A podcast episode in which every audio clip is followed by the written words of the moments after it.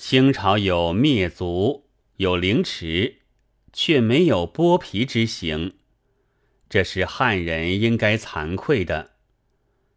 但后来脍炙人口的虐政是文字狱，虽说文字狱，其实还含着许多复杂的原因，在这里不能细说。我们现在还直接受到流毒的，是他删改了许多古人的著作的字句，禁了许多明清人的书。安龙一史大约也是一种禁书。我所得的是吴兴、刘氏、嘉业堂的新课本，他刻的前清禁书还不止这一种。屈大均的又有《翁山文外》，还有蔡显的《闲鱼闲闲录》，是作者因此斩立决，还累及门生的。但我细看了一遍。却又寻不出什么忌讳。对于这种刻书家，我是很感激的，因为他传授给我许多知识。虽然从雅人看来，只是些庸俗不堪的知识，但是到家业堂去买书可真难。我还记得，今年春天的一个下午，好容易在爱文艺路找着了。两扇大铁门扣了几下，门上开了一个小方洞，里面有中国门房、中国巡捕、白俄镖师各一位。巡捕问我来干什么，我说买书。他说账房出去了，没有人管，明天再来吧。我告诉他我住得远，可能给我等一会儿呢。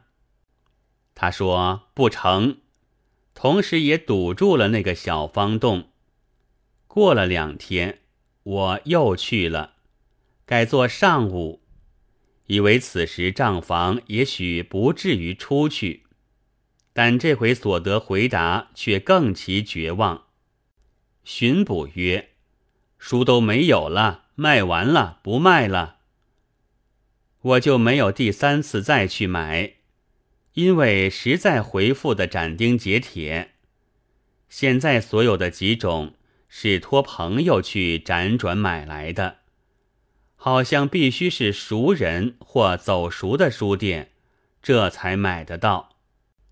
每种书的末尾都有家业堂主人刘成干先生的跋文，他对于铭记的遗老很有同情，对于清初的文货。也颇不满，但奇怪的是，他自己的文章却满是前清遗老的口风。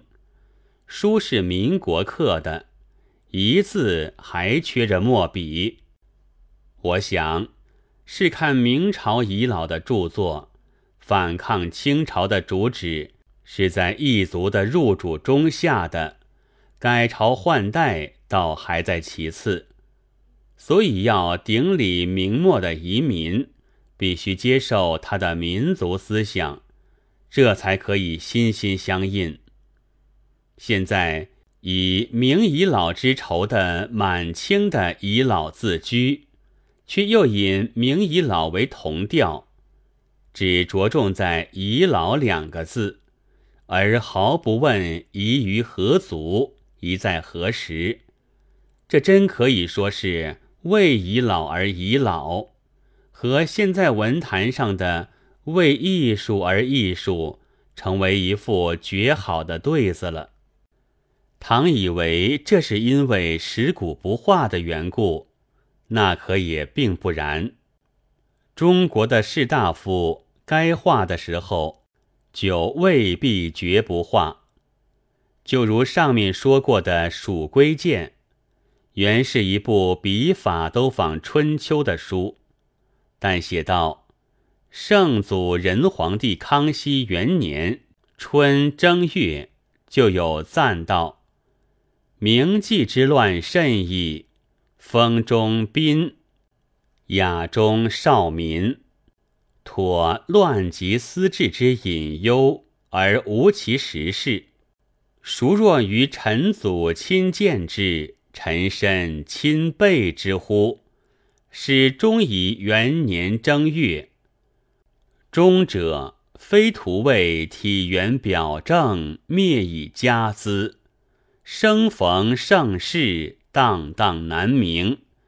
一以记末世不忘之恩，一以见太平之业所由时耳。春秋上是没有这种笔法的。满洲的肃王的一箭，不但射死了张献忠，也感化了许多读书人，而且改变了春秋笔法了。